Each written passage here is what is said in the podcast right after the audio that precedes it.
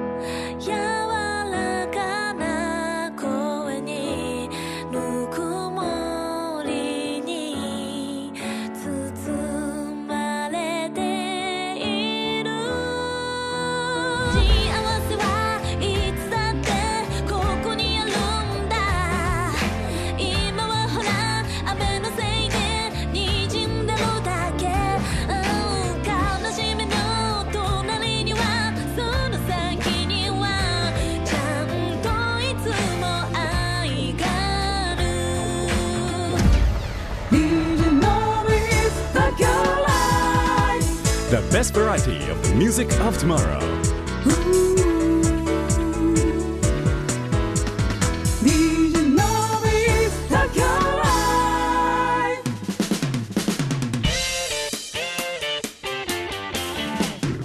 DJ のミス東京ライブへようこそ。今日のゲスト鈴木翔子さんです。はじめましてよろしくお願いいたします。ははじめまして先週ここにねいていただいた。そうこっそりこっそりと。こっそりこっそりいていただいたんですけども。はい息を潜めておりました。えーっとその時に CD をお持ちいただいてですね、はいあのちょっと聞かせていただいて、はい。えいやぜひご紹介したいんですけどっていう話をしたら。ありがと直接交渉と。いうもうすぐに行けますっていう。いけますって。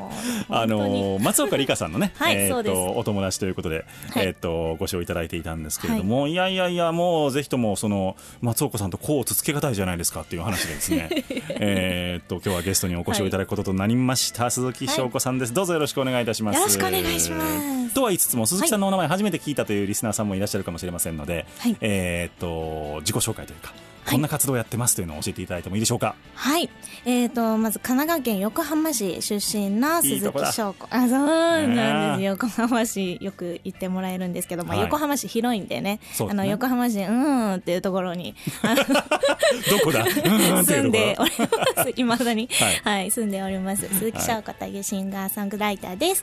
もともとは、うん。あのーガールズロックバンドのボーカルをですねもう10年も前に10年以上も前になるんですけれども、はいはいはい。がっつりこう頭振って踊っあ踊るじゃないですね。歌うようなバンドで。あそう本当に結構激しめのそうなんです。ロックバンド。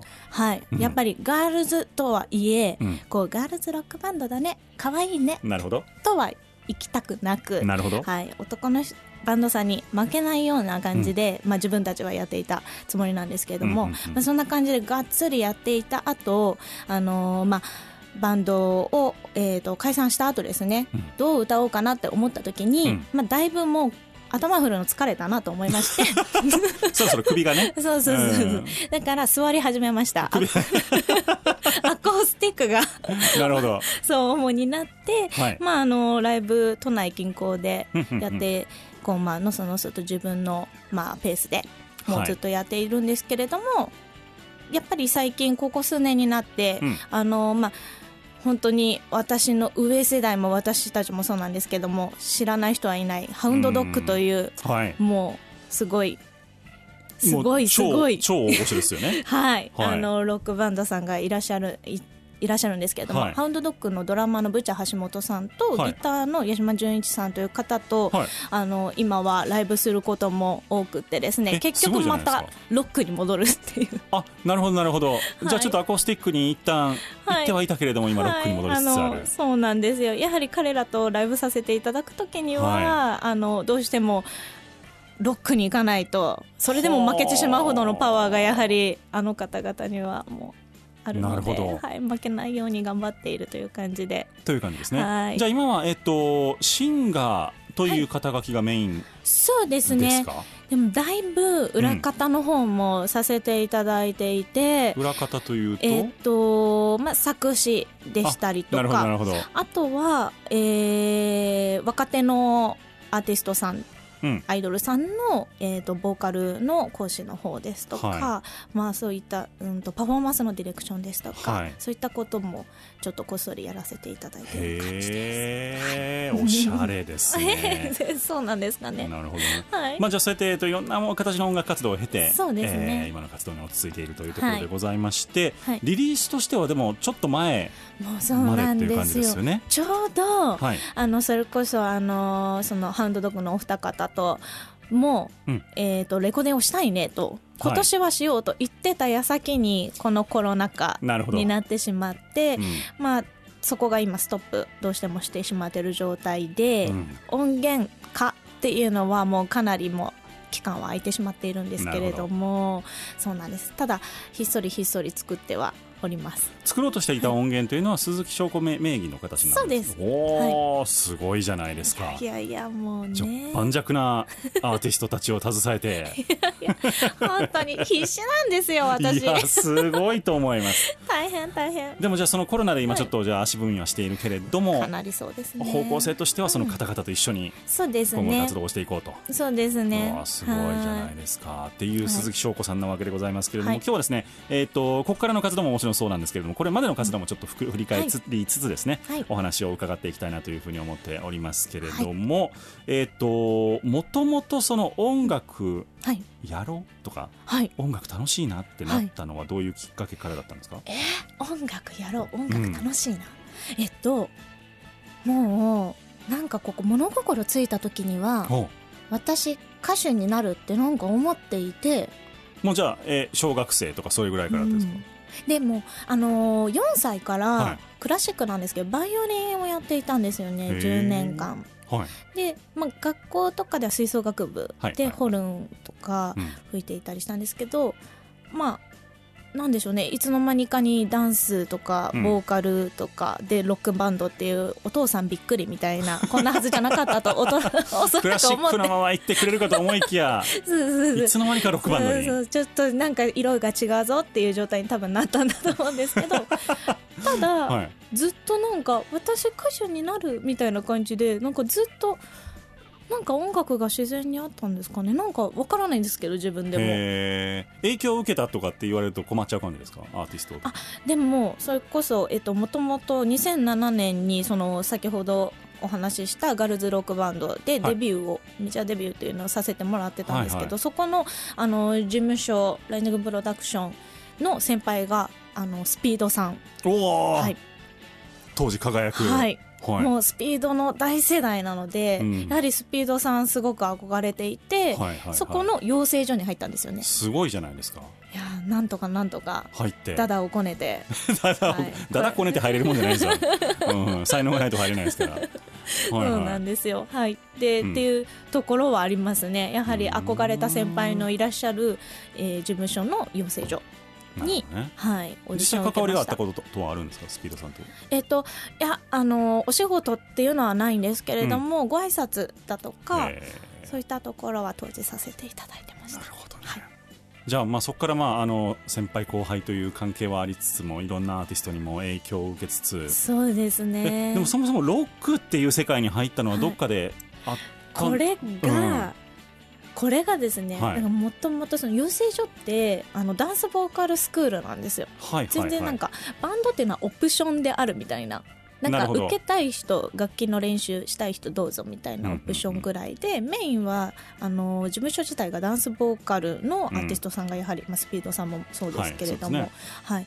あの多いのでそういった養成所のレッスン内容だったんですね。でずっと自分もダンスボーカルのユニット組ませてもらったりとか、はい。歌って踊ってたんですけど、うん。とにかく歌えれば正直言ってしまえば何でもよかったというか、うんなるほど、はい、どこでも歌えます私どこでも何の形でも歌えるんだったらあ行きますはい。行きます、やりますやります。なるほどね。っていう14歳15歳だったんです。すごいじゃないですか。もう仕事を選ばず歌えるなら何でもやりますと、はいじゃあそれがね形としては本当にそれこそあのアコースティックでもよかったし、はい。えーっとアイドルユニットでもよか,、ったしダンスユニットでもよかったし。そう。だからとにかく歌いたかった。はいはい、で当時の校長うん。先生、その養成所の校長先生後のそのバンドのプロデューサーになる方なんですけども、うん。その方に、えー、と誘われてでそのバンドをお声掛けいただいてボーカルをさせてもらうことになったんですなるよねほど。でそこからはじゃあ長い活動そこから、そうですね。でもデビューまでも本当に運が良かったというか、うん。はい、そこもどっちかというとデビューしてからすごく下積み状態。おなるほど、はい、デビューがここ今もう時効だからいいかなと思うんですけどはい。デビューをしてからはい。下積み状態ですね。気持ちなるほど。としては。じゃあそはい。のデビューをした当時はまだまだちょっと経験がはい。浅い状態でうん。とデビューをして出てしまって。じゃあそこから本当にい。ろんな人にいろんなことを学びながらはい、ご指導をいただきながらはい、成長していったと。おっしゃる通りでございます。いうところなんですね。今ちょっとじゃあロックバンド時代の話まで聞きましたけれどもここで一曲お届けをしていこうというふうに思いますがはい「ネクストドアというナンバーでございますえこれは「ネクストドアというアルバムから、はい。えー、とタイトルチューンなわけでございますけれどもどういうナンバーでしょうか、そうですね。これは今もあのもうだいぶ前に出しているあのアルバムではあるんですけれども、今もライブではもう鉄板曲で、うん。一番あの盛り上がっていただいている曲かなと思っていてはい、ロックバンドやっていた形跡がまだまだ残っている楽曲です、お届けをしてまいりましょう、鈴木翔子さんのナンバーです「ネクストドア。好きなドアを開けてまた願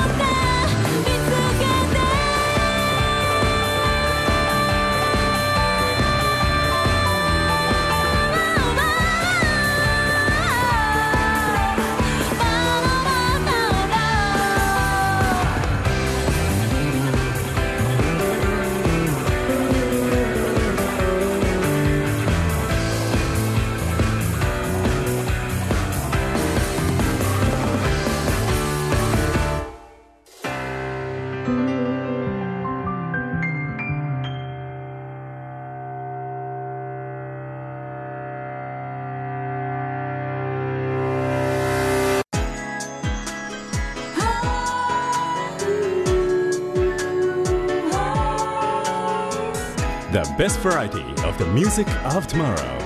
DJ Noise Tokyo Live. お届けしたナンバーが鈴木翔子さんのナンバーでした「ネクストドアという曲でございました。はい。当時は翔子さん。はい。という。そうなんです。SHOCO で。ショコ。はい。いいですね。もうほんと素敵な声ですねもうすごい。顔がこれなんですすいません。何何？いやいや本当に本当に。本当にに聞き惚れちゃうそうかそうか。え翔子さんはでも本名なんですよね？鈴木、そうです。鈴木翔子です。さんでね。はい、悪いことできないです本当に。でもアルファベットにこだわったそこは。うん。なんか鈴木翔子って漢字で書くと、はい。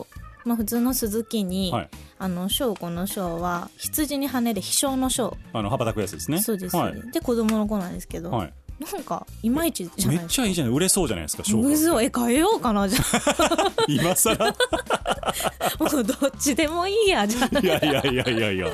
えー、なんかなんか羽ばたく感じでいいじゃないですか？本当ですか？なんかカクカクが多くって。カクカクカクって。あまあまあまあまあねちょっとこう画数の多い数字ではあの感じではありますけど。そう。でもなんか申し訳ないなってつこうアルファベットにしてから、はいはい。で鈴木翔子になってからうん。思ったのが、長いじゃないですか、うん。アルファベットにすると、うん。だから結構皆さんの SNS の文字数を奪ってると。140文字制限とかのところね。わかります。ちょっと後から申し訳ないなってことをしたんだなということに気づきました。はい、だ今は翔子さんじゃなくて鈴木翔子さん、はいででぜこれまたアルファベット全部。そうです。で、えー SHOCO の？KO じゃなくてそ CO ということで検索をして、まあ、でも確かに他にはなかなかなさそうなうそうなんです。だ文字列ですもんね。鈴木翔子でアルファベットで入れてもらうと、うん、多分私しか応援メッセージがたっぷり出てくるわけうですね。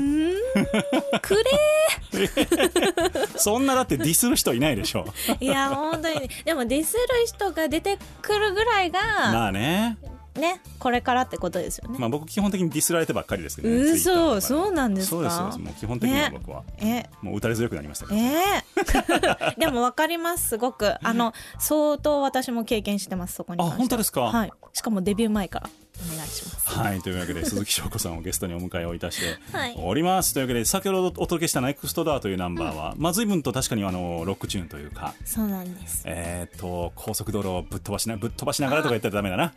えー、と高速道路を守りながら。うん制限速度を守りながら聞きた守い ナンバーです。急に急にスピード感落ちちゃいましたね。なんだろうな。制限速度80キロぐらいで走行しながらですね、うん。聞きたいナンバーちょうどいいでございますけれども。ちょうどいいそそのぐらいで聞いてほしいナンバーそうですよね。あでもなんかすごく晴れ渡った夏の海辺みたいなそういう情景がちょっと浮かんでくるようなナンバーでございました結構力強く、うん。でこれ音源よりもライブで歌わせてもらってる時はもっとがっつりやっぱり歌わせてもらってたりして。いくつぐらいの時のナンバーですかこれ？これはえっ、と書いたのは今33今年34の年なんですけれども。おう言いはい。言っちゃいます。だってねもうウィキペディア載ってるから隠せないんだもん。そっか。うん、だからもう、まあなんかプロフィールシートにも書いてありましたからね。うん、諦めましただからそれは。そうで書いたのはえっ、と212ですね。あじゃあもう一回り前ですね。そうです。リリースしたのはもっと後なんですけど、うん。書いてたのはもうそのぐらいからメロディーラインとかうん。は作っていて、じゃあもう感性としてもかなりみずみずしい。そうなんです。だからもう出てこない。本当ですか？これもう出てこないよ私は。ななんでそれちょっと急に外国人風になるのかわかんないですけど。これはもう出てこないやっぱり。あれなんかその例えばじゃあうん、普通にその企業さんからオーダーが来てはい。あのノリで書いてよって言われたらどうします？それは出てくるの。あそれできるんだ。それは出てくるの。それまた別の回線なんですよねなんか自分の中で。なるほどなるほど。じゃあお仕事として誰かに書くとか。はできるの。はできるんですね。不思議ですよね。なんかやっぱり全然使う脳が違うって言ったら変ですけど。だから自ら表現したいものとはちょっと、まあ、今の時点ではちょっと違うっていうことだけども書けるか書けないかで多分書ける。うん、はあだから企業さんとかアーティストさんからのあのやっぱりオーダー、うん。例えば歌詞とかだとこのフレーズあこの単語、うん。使ってくださいって。うん例えばもう本当なんか20個とか来る時あるんですよ。うんへだから意地になって全部入れたりするんですけど。えすごい。でもだからそういう感じでやっぱり作るので、オーダーは結構こう自分の個人では書けなくても書けないような言葉だとか、うん。メロディーラインとかは出てくるんですけどいざじゃあ鈴木翔吾としてってなった時に、うん。やっぱりちょっと違くなってくるんですよね。ね、うん、出てくるものが。その作曲っていうのはそのバンド時代からされてたんですか？そうです。おおなんか専門的に勉強して。違うんです。作詞も作曲も本当にバンド始まってからで私は。あえっ、と独学的な感じですか、はい。もう才能の塊じゃないいやいやいやいや、まあ、そのバンドの中ではい。みんなで一緒にこうやっていたりとかで学ばせてもらったっていうところなんですけど、うーん。じゃあそのバンドの時はメインで書いていた方は他にいらっしゃったんですか、えっと、作曲自体はメインで書いていたのは他の楽器人ですね。ああなるほどなるほど、でも作詞うん。もそれぞれ、あの違うメンバーのものが、えっとリリースされてるものもありますし、はい。私が書かせてもらっているものもあったりして。へえ、そうなんですよ。なるほど。じゃあもういろんな方が書いたものがそのバンドのあそうババンド名ごめんなさい。あはい、えっ、と当時あのデビューした時のバンド名は、ユーフォーリアっていうはい、うんうんあのバンドだったんですけうど、んはいテレビ朝日系の、あのドラマで特命係長只野仁っていう、はい、あの高橋克典さん主演はい。のドラマがあったんですけれども、そこの、えっとエンディングテーマでシャ乱Qさんの「シングルベッドはい」のカバーでデビューさせていただいたバンドだったんですよ、えすごいじゃないですか。やっぱりそこみんな印象に残っているみたいで。多分僕も聞いたことあるんだと思いますよ。見てましたもんあのドラマは。勝則さんがこう海辺を歩いて、はいはいはいはい、はいあのバックで流れてるあの曲のあアタックスですお歌が、アタックスで聞きましたすごいいやいやすごいねあのー本当に言ってしまえば本当に運よく偶然歌わせていいただやいたというところなんですけどや選ばれたっていうことはすごいですよありがたかったです。だからやっぱりそこであ聞いたことありますっておっしゃっていただける方だとか、まあ、それきっかけであのその当時から今もなおライブに来てくださる方もいるのいでやすごくすごくありがたい一曲なんですよね。あじゃあそのカバーもやってらっしゃったんですねそのユーフォそうーリアの時はなんです。はい、カビア、うんかカビアカビアカバーでシグルベッドでデビューさせてもらって、その後はあのオリジナルオリジナルねなんですけれども。なるほど、はい。ユーフォーリア自体は何年ぐらいその後？うーんとね、2、3年やったかなっていうところですね。割とちょっと早かったかな。でその後もロックバンドを、その後はあの事務所を、うんえっ、と辞めてはい一人でそこからもうあの座り始めちゃったんですよ。あ。座ってゆっくりし始め ゆっくり歌い始めちゃいました。そういう意味では本当にロックバンドをやっていたのは最初の34年そうです。ではい。えーっとだから二十歳前ぐらいまでって感じですか？えっ、とえっ、とねえっ、とデビューが19とかなあんですよね。19あ失礼しますすみません。そうなんです20代前半ということですね、うんうん。なるほどなるほど。そうなんです。なんか21とか22ぐ手前ぐらいなのかな。でそこから証拠名義で、えーっとはソロで活動をはい基本的にはずっとされてきてそうですね。なるほどなるほど。はい。で今まさにバンドがまた。始動しようとしていたところでコロナと。いやこれだからそれ新しい CD ができたらまた絶対来てくださいこの東ありがとうございます。いやこんなところでデビューをするのかどうかわかんないです。いやそれもね、えーあのあれですよ。これ7階のスタジオいでや。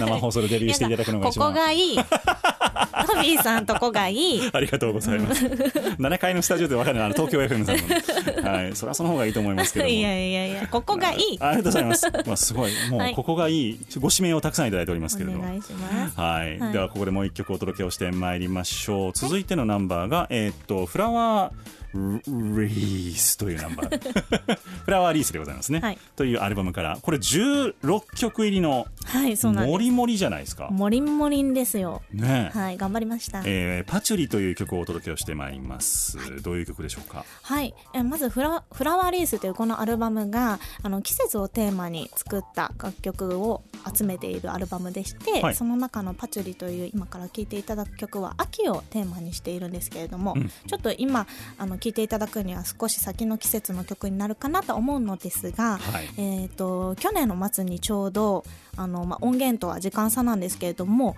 MV をこのコロナ禍だったんですけれども、うんだからこそ作れた MV ミュージックビデオっていうのがありましてそれをまあはい YouTube にあの載っけているのでぜひもしよかったら見てほしいんですけれども、ははい。いすごくお気に入りの MV となっているのでその曲をと思って聴いていただきたいと思いました。お届けをしてまいりましょう。鈴木翔子さんのナンバーでございます。パチュリ。また一つ回る景色が過ごした日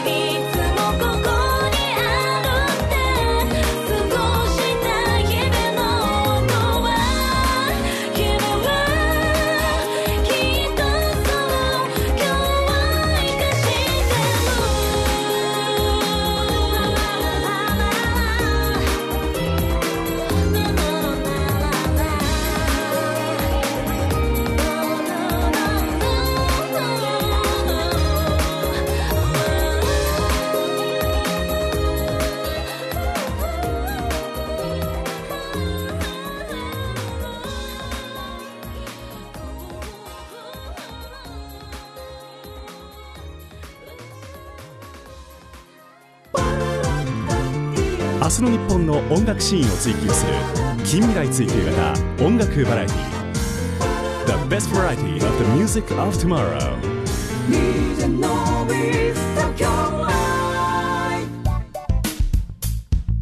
お届けをいたしましたナンバーが鈴木翔子さんのナンバーでございました「パチュリ」という曲でございました。はいありがとうございます。確かに1曲目に比べるとちょっと穏やかというか、そうなん大人な感じに変わってきましたですね、はい。そうですね、うん、このフラうん、うぞ。変わったかな？歌い方がまたって思いますね。歌い方というのはどういうことですか、声の出し方とか、うん、声の出し方もアプローチの仕方も、うん。まあ私楽曲によって結構変わる方なんですけれども、そもそもが、うんだけどやっぱりそういった点でもそうですしまああの年齢重ねてきたところでもうん。変わってきているのかなっていう実感はあるんですけどね、うん。まあ、ずっとこう聞いていただいてる方がどう感じられてるのかなっていうところはちょっとまた気になるところです。でも声は若いですよね。本当ですか、うんと思いました、へー。話し声とかすごい若いと思いました。本当ですか？喋り方ですかね？もっとしっかりしないと。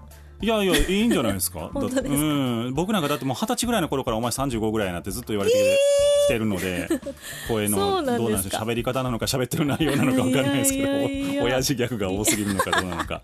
すごい素敵ですね。そうなんです。だから、そういう意味ではすごく羨ましいというかあの話し声とか声がすごいあの若いなと思って嬉しいですそれ聞いておりはました。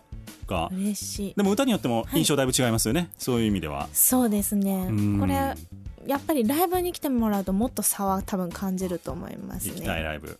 ぜひぜひ落ち着いたら。どんな感じですか今ライブ活動は？ライブは、やっぱ全体的に本当に業界としてやかなり厳しいですよね。うんでこれ本当終わりが見えないじゃないですか。はい。だから本当に、まあ、ライブハウスもそうですし我々出役もそうですけど、うん。本当に明日明後日とにかくできるところまでやろうか状態だと思うんですよね、うん。番組制作サイドもそうだと思いますけど。ねね。だから本当になんだろう。例えばライブで言うとライブのイベントを打つ。うんで実際に今やります。うん。で中止にします。どっちもかなりしんどい決断だしうん。やった後もビクビクしながら正直何が起こるかそれこそ緊急事態宣言もそうですけどそうなんですよね。その開催日の前日にもし出たとしたらもう対応しないといけないじゃないですか。そうですね。そしたらもう何もかも変わりますよやっぱり。うん。出演あのーないうんそう公演内容そうなんですよから。ねそういったところもずっとビクビクしながらみんなやってるよなって思うとしんどいけど、まあ、でもそこで何か得るものとか、まあ、得ないといけないですよね、うん。じゃないともうしょうがないと思うので後ろ向いてても。まあなんか本当に今できたらラッキーぐらいの本当に。世の中になってうん。くじ引きみたいな本当でもくじ引きでしかないですよね。本当にそうです。いつスケジュールを切ってるかだけの話なので本当に難しい狙いようがないうんなあと思ったりしてますけれどもね、だからまたね音楽が気兼ねなく楽しめる日が来るといいなと思ったりしていますけど、はい。だから当面はだから大きなライブとかはな,、うん。ないんですよねそうなんです。6月、それこそそのハンドドッグのお二方を中心にやらせてもらっている、あのーライブワンマン、うん。いつも、えー、とここ数年ですね偶数月はい2月4月6月8月10月12月うん。のどこかの土曜日で、ま、その偶数月に1回ずつこれ計6回ですよね。だからはい。年間でライブをやっていたんですけれども、去年の2月にやったのが最後ですね。去年の4月からで、えーつい最近今度の6月も中止に今回の6月も中止になってじゃあ本当にしばらくうんできてない。全然いやーライブやるでっていう時は絶対 LINE くださいね。あーありがとうござい行ます。きます。うん伝えます。はい。はい、えー鈴木翔子さんをゲストにお迎えをいたしております、というわけで一旦だから、えーバンドを、えーうん。活動終了されて、はい。えーその後ソロになられて、ではい。今の音楽活動に今進もうとしているとええ。いうところまではお尋ねをしたわけでございますけれども、どうですプライベートのことをどこまで聞いていいかわからないんですけども、プライベート？いやそうですよ。だってそのか間って結構その思春期だったり、うんうんうん。学生時代だったり学生時代からいわゆる社会人と呼ばれる年齢、まあ、この期間をずっと音楽をして過ごしてきているわけじゃないですか。はい。でまあ、僕自身も高校からずっとラジオ DJ やってますけど、まあ、一応その仕事をやってみたりとかバイトをやってみたりとかしてるんですけど、はい。どどういう感じで過ごしてこられたんですかそのプライベートのところって。でも、うん。途中アルバイトとかうん。会社員挟んでます、あこの間に。そうなんですね、はい。されてるんですね、はい。なるほどなるほど。こっそりやっていた時期とかはやっぱりあのね食べていかないといけないのでありましたけど。音楽はからは離れられず、うーん。なんででしょうね。なんか言ってしまえばあの別なんだろうな。あのー音楽やめれたら楽なのになって思うこと多いですね正直。まそれなんですよね、でも全然やめる気ないんですけど、うん。でもやめられたら楽だなって思うことはすごくあります。あのーやっぱり積む時があるじゃないですか、はい。あのーああもうこの仕事投げたいみたいな そういう時って結構はいはい多分何回もあったと思うんですけど、はいだから次のライブがなかったらどれほど今の生活が楽になるだろうかとか、あとワンマンライブ前とか多分あると思うんですけど、はい。はいだからなんかそういうのを、でもじゃあ逆に音楽、まあ、僕だったらラジオですよね、はい。なくなったらどうするみたいな。そうなんです。何していいか分かんないですよね、わかんない。うんなんか多分私って音楽があってしかも自分で書いてうん表現、まあ、書かなくてもあの割と楽しんでたんですけど書いてない時期から、でもそれで自己表現っていうか、うん。自分の言いたいことをやっと言わせてもらってるような感じがするんですよね。普段あんまり言えてないうーん。でもやっぱ仕事のことは、うん。あのすごくなんか周りからも厳しすぎるねって ちょっと言われてしまうぐらいえー、あそうなんですか？はい。なんか結構うん言っちゃうんですよね。うーん。仕事っていうのはそのお音楽の？あそうですあそうです、うん。音楽もだしまああの他のお仕事でもそうですけど、はい。なんか曲がったことが好きじゃないとにかく。上でも下でも上の人に対してもなるほど。気になったらちょっとももちろん言い方とかそういう伝え方っていうのは考えますけどあの言っちゃうんですね。どっちかというと言っちゃうんですよね。なるほどな。だけどプライベートうん。自分のことになると、はい。本当特に自分例えば対人はい。私と誰か。うんで、うんうん。私に対してわなんか言ってきてとかでじゃあ傷つく。私が傷つくとかは何も言えない。なんかそれに対しての気持ちを、へ人のこととかだったらーうん。こうそれはちょっととか言えるかもしえーれなけど,、ないるほどね。自分の感情が動くなんか悲しい方に動いた時には言えない、なるほどね。そうそうそう。そう本当厄介ですよね。ちょっと言いづらいな。だから意外とその引っ込み思案なところがあるってことですよね。何なんですかね。でも仕事とかだったらわ分からなくもないんですけど分かってるうん。多分分かるんだろう。あの例えば先輩後輩とか上司部下っていう明確な線引きがあったりとかってはいするので、えーとはい。自分が指導する側かどうかとかっていうのは、うん。うんうんえー、と明確じゃないですか。でも、はい。プライベートだとそうじゃないですよね。そう。だから言いにくいっていうのはなんとなく分かるなっていうねそれ。うん。それだ多分ね。いやそれ僕も多分そうなんですよ。だこのスタジオの中では明確に今いないですけど、はい。あのディレクターとかアシスタントディレクターとかは僕が指示をす出す側なので、そういうふうにしてもらったりするんですけどでもじゃあはい。飲み会に行ったら結構僕バカにされるんですよね。えーうん。のびさんそういうとこだらしないっすよね。とか言って。なえぜーそうお金払うの僕なんですよ。飲み会行ったって。面白い。だけど。なのにのびさんマジだらしないっすよねそういうとこみたいな そこの時間にお金を払う。だからさもう人は一夜漬けでやるのやめようよとか。だから怒られ代を払っているみたい。な絶対安い店しか連れて行かへんぞお前。そんな感じです。そうなんですうん。ね意外でしたそんなキャラそうですね。結構後輩からはそんな感じですね。あのバカにされているキャラです。へえうん。全然見えない。わからない。そんなだってしっかりしてないですよ僕も。えそうなんですか？僕もフラフラした人間なんでそういう意味でえはしっかりっていう文字が歩いてるようなもんだと思いました。全然です。本当ですか？本当に。もうあの思うがままに生きてます。あでもいいと思います。糸の切れたタコとよく言われます 人の切れた本当に。もう制御は一切効かないですねそういう意味では。いやいいですね。できない人の方が多いですからねそういった意味で基本的にもうあのミスとか、あのなんですか悪いことはバレなきゃ OK と思ってる方ので そういうふうな生活をしておりますなるほどなるほど、鈴木翔子さんをゲストにもう何の話僕の告白をしても仕方ないんですよこんなところで。いやいい話聞けたなと というわけでございまして、はい。続いてお届けをしていくナンバーが明日あごめん明日ですか、はいそうです。明日あ明日の歌です。明日の歌をお届けをしてまいります、どういうナンバーでしょうか？はいえー、とこれはですねがっつりとうん。バラードソングになっておりまして、対策ですねこれ。そうなん長いです。うん。だからどうか眠らないように聞いていただきたいと思うんですけど、うん。ライブでもこれは本当にえっ、とライブでバンドでやるとかなりこうダイナミックスに演奏させていただいているがっつりとしたバラードになっています。あの一番曲を作るのに時間がかかりました。ここ最数年作った曲の中で。なるほど。はい時間がかかった曲ですね。お届けをしてまいりましょう。鈴木翔子さんのナンバーです。明日の歌。どうしようもなくどうしようもなく溢れてくる涙がある。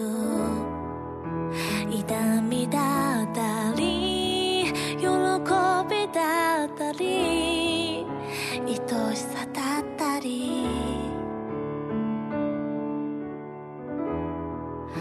どうしようもなくどうしようもなく手放してきた。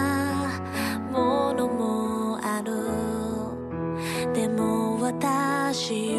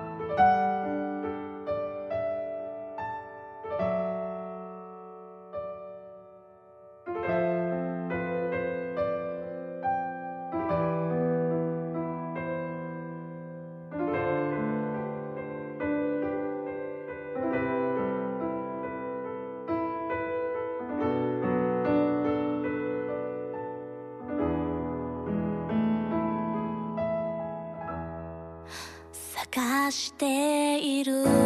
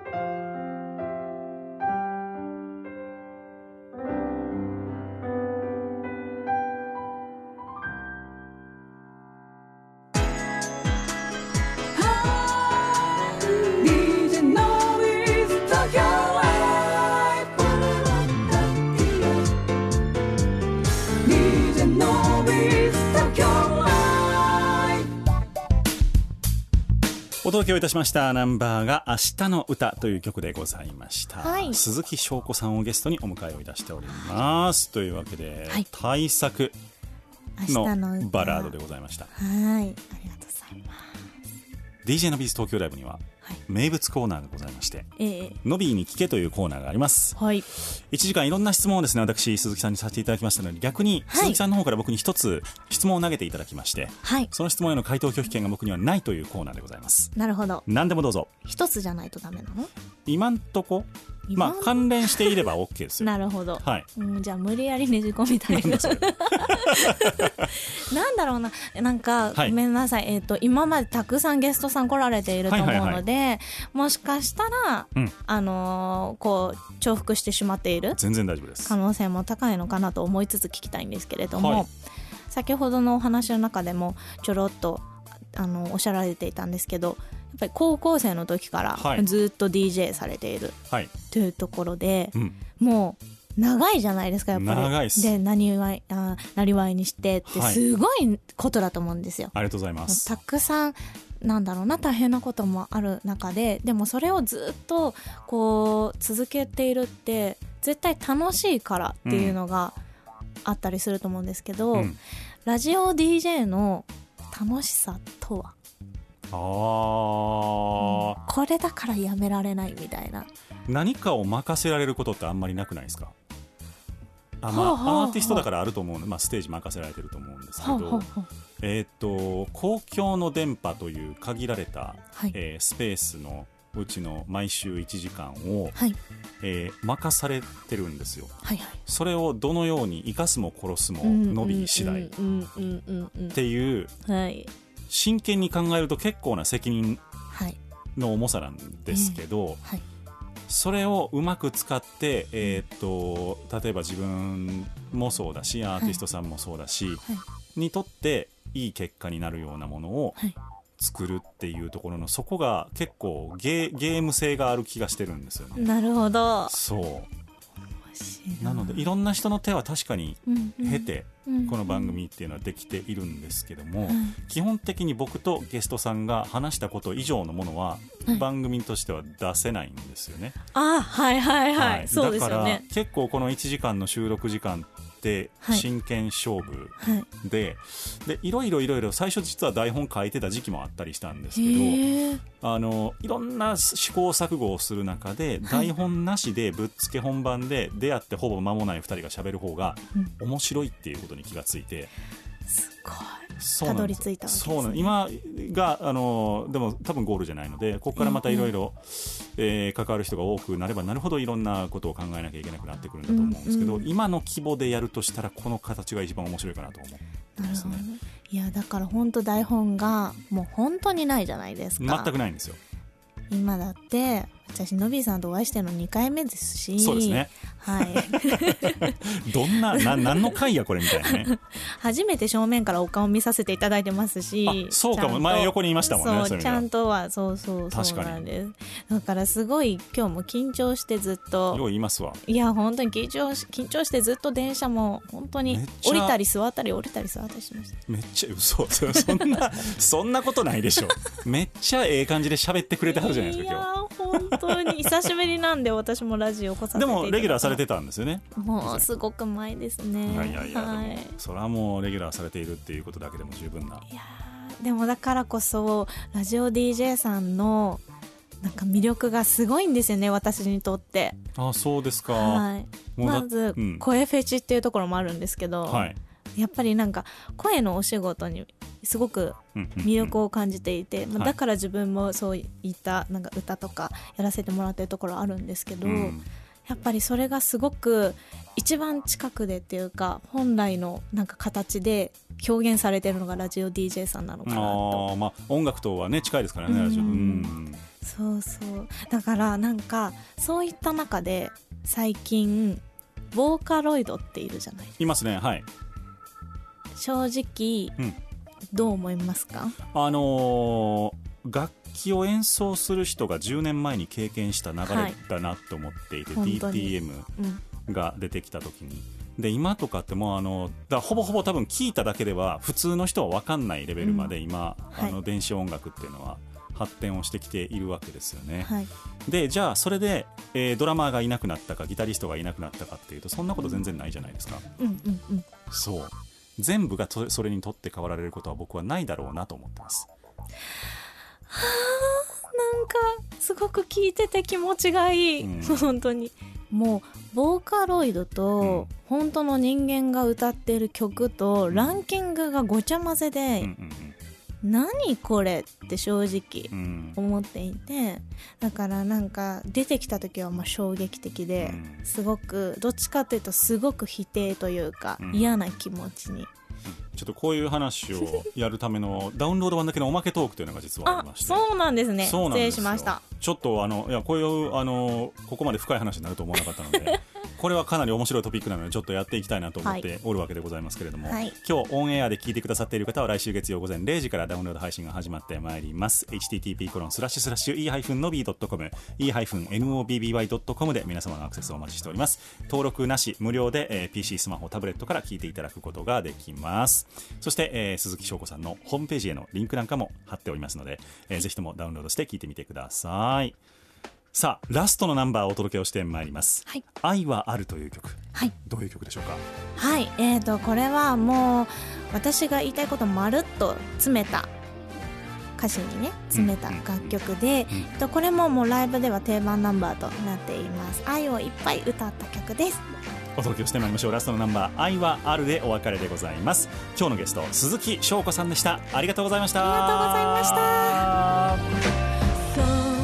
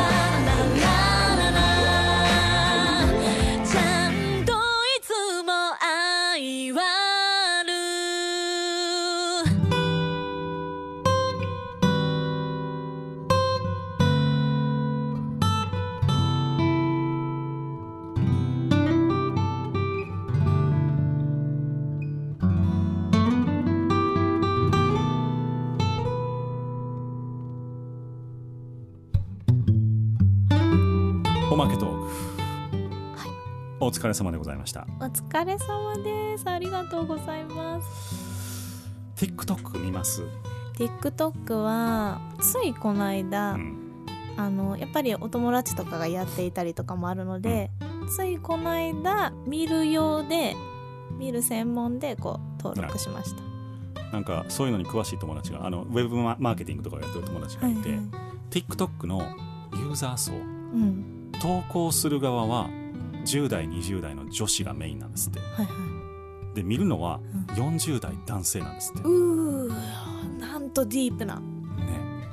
この今の BGM にぴったりの。超わかりやすくないですか？何？あそうなの、そうなの？そうなんですね。あの数の数だけの話ですよ、はいはいはいはいうん。そうなの？でもそれすっごい意外でした。一緒なのかと思ってた大体。だから40代男性が酒飲みながら若い綺麗な女の子を見てるんですよ。いやーいい時間ね。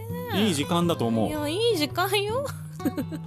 でもなんか分かんないんですけど僕らの、僕らが10代20代だった頃ってうん。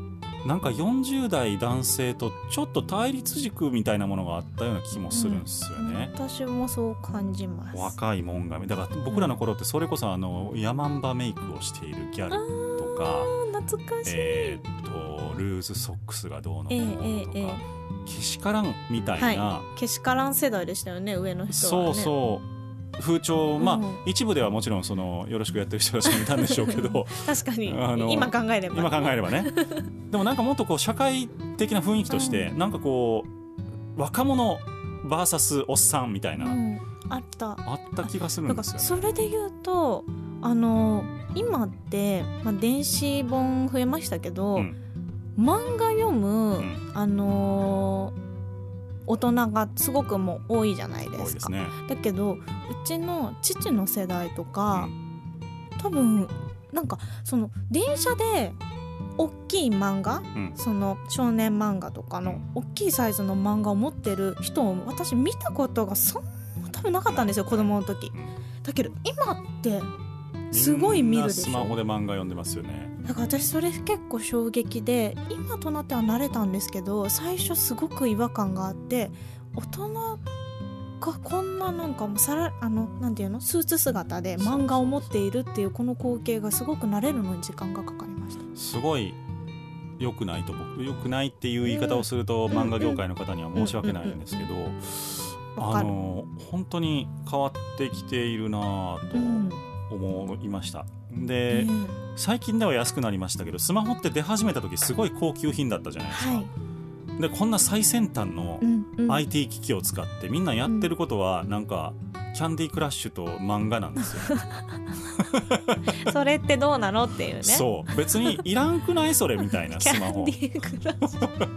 でもそうじゃない。電車の中でゲームか漫画でしょみんな。そうなのこれでなんかメールバリバリしてうん。仕事を進めている人とかってうん。あんまり見ないんですよ、うん。正わ直、かります。うん。そうだから私なんかそこになんだろうなもしもちろん漫画というものからうん。もう教養があったりとかあ,、うん。あるとは思うんですけど、うん。いつなんかどの年代も学べる教養でもないと思うんですようね。なんだろう。大人になってまでなんかそのキャンディークラッシュもそうですけどもういいんじゃないかなとかうん。思ったりすることもあったりあそこはもう激しく同意です。そういう意味では。だから私まあなんだろうな好みとか環境のもんあの違いっていうところもあると思うんですけどあの私は全然ゲームが入ってないんですよね自分のスマホに。あ僕も全く入れてないです、うん。漫画も子供の頃からうちはまあ読んで読んではいけない家だったのでうんちょっと面識があまりないですね。僕もゲームなんかデフォルトで入ってるオセロぐらいですね。オセロ入ってんですか？なんか入ってました。なんか懐かしい。そうやったことないですけどね。オセロ小さい時普通にあのなんて言うんですか？ゲームっていうあの何？もこうじ実写じゃない？バンバンのね？バンのやつ、はいちゃんとそう実物のやつでやってました。あれ良かったですよね。まあうん。押しにくいからたやってないんですけど、はいはい。まあ、あと本当あれですね。それこそ SNS とかなんか見るためですけど、ええショールームとかああそいうのはそううだ入れてますけど、うん、そう。うん。私もそのぐらいなんですよ。そうですね。ほぼほぼ仕事系ですね。ああとあれだ。あの通販のアマゾンのやつとか、スシロー。なんでスシローアプリが入ってるのか分かんないですけど。う んいいですよスシロー。美味しいですよね。スシロー美味しい。そうそう。私もやっぱ職業から店舗のアプリとか、はいはいはい。そうですよね、うん、カラオケ系とかピアノとか、そうですよね。うん、あと走る時に使うランニングする時に使うようなアあそうそう。プリとか。サブスク系のやつとかも入れてるしあと僕ニュースとかですようねん。そうなんです。あと間取り見るのが好きすぎて賃貸物件検索っていうのを入れてます。それいますよね。間取り 間取りストみたいな人。あかっこいい。間取りスト。間な取りストにしようかな私なんかそういう間取り図をみんなでめでる会みたいなやってますよね。ああどのうしよう。そこまでじゃないかも。新宿ロフトとかでやってますよ。えそうなんですか？間取り図ナイトっていうの、すごい。何それ、超マニアな人たちが。あそこには多分参加できないぐらいのマドリストです、ね、そうなんかこのスライド映してこの間取り超味わい深くないですか？みたいな。ちょっと見てみたいけど。僕行ったことないですけど多分面白いのかなと思って。そう間取りにはちょっと興味ありますね。なるほどね。はいどんなどんな間取りが理想なんですか？鈴木翔子は。どんな間取りかな？でもやっ住みたい間取り？住みたい間取り？ええでもそんなこと言ったらもう上限ないじゃないですか。いや掃除大変ですよ。あそっか、うん、じゃあ 3LDK 3まあまあ行きましたね。あそうなの？一人でですよね。あそうか一人で。あ家族ない関係なく考えあ。一人でだったら、今自分家が 3LDK だからあの実家ですけど行っちゃったけど一人でだったらでも 1DK とかあったらすごく嬉しいな、1DK いいっすよね。うん。1DK40 平米ぐらいがいいっすよね。ああ素敵ですね。ね。あとねあのドアノブが可愛いやつがいい。可愛いってあのこうこういうこういう感じのやあつですそうその丸っこのそう。うん。ちょっとデザイン性があるやつ。バストイレ別うんがいいです。あと独立洗面台。なるほどね。はい。ガスコンロ何口いります？ああ最低2です。最低にね。三三階なるほどね。あでも結局2ぐらいしか使わないですよね。冷蔵庫どの位置がいいんですか？あ考えたことなかった。あえ？冷蔵庫ってどの位置って？そんなにあるの？コンロの後ろとか流しの横とか。うちね今流しの横だからなんかすそれがいいどっちの方がいいんですかいやわねかんないです。僕んちはコンロの後ろなんですよ。あどうですか？汚れたりしします？ああんまりしないですけどあの野菜とかパッと取るのは便利ですね。あ確かに。そうそうそう。じゃあコンロの後ろで。なるほど。その他こだわりはあるんですか？鈴木翔子の間取りあの本当に防音があったら本当に嬉しいあそれは最高ですよね、うん。でも本当にうち猫いるんですけど、で猫もうって思うと、まあ、ペット可じゃないですか、うん。でペット可探すよりもうん防音の方が難しいんですねあれ。あの防音物件に住んでいる人2人ぐらい知ってるんですけど、はい。あのやっぱ換気が大変みたいです。そうなんか20窓とか30窓とかになってるじゃないですか、うんああいうのって。だからそれを開けるのもまず一苦労だしそれとあのそもそもその窓の大きさがあんまり大きくなかったりとかするらしいんですよ、うんうん。うん音がどうしても入ってくるから、だから結構空気がよどむよ。えー今じゃ最悪ですね。大変ですね。そうですね。今だとね。そう。でもやっぱりこう仕事柄ねちょっと。そうですよね。防音物あのあった方がいいですよそうねなんです。ちょっとわがまま言うとそんな感じになっちゃいますね。なるほどなるほど。そうなんです。そうどなたか空き情報知ってる方はお願いします。防音物件。鈴木翔子の防音物件を募集をいたしております私の住むところを。それあれですよ。リスナーにあんまり知られない方がいいかもしれないですよ。決まりましたとかあそこやなみたいな。なりますから。そうねそうなりますね。そうそうセキュリティ大事ですから いやーまあそんなわけでございまして、はい今日はなんか言い足りなかったことないですか？鈴木さん。いやもうすごく楽しくお話しさせていただいてよかったです。本当にありがとうございます。いやいやこちらこ全然言い足りないことはのびーさん大丈夫ですか？うん言い足りないことす もう僕が言いたいこと全部言いました け本ど当ですか、はい。私もです。ありがとうごあざいます。りがとうございます。というわけで今日は鈴木翔子さんをゲストにお迎えをいたしました。はい。じゃあ新譜が出たらぜひまたお越しいただければと思ってあおりりがとうございます。ますでは皆さんおやすみなさい。おやすみなさい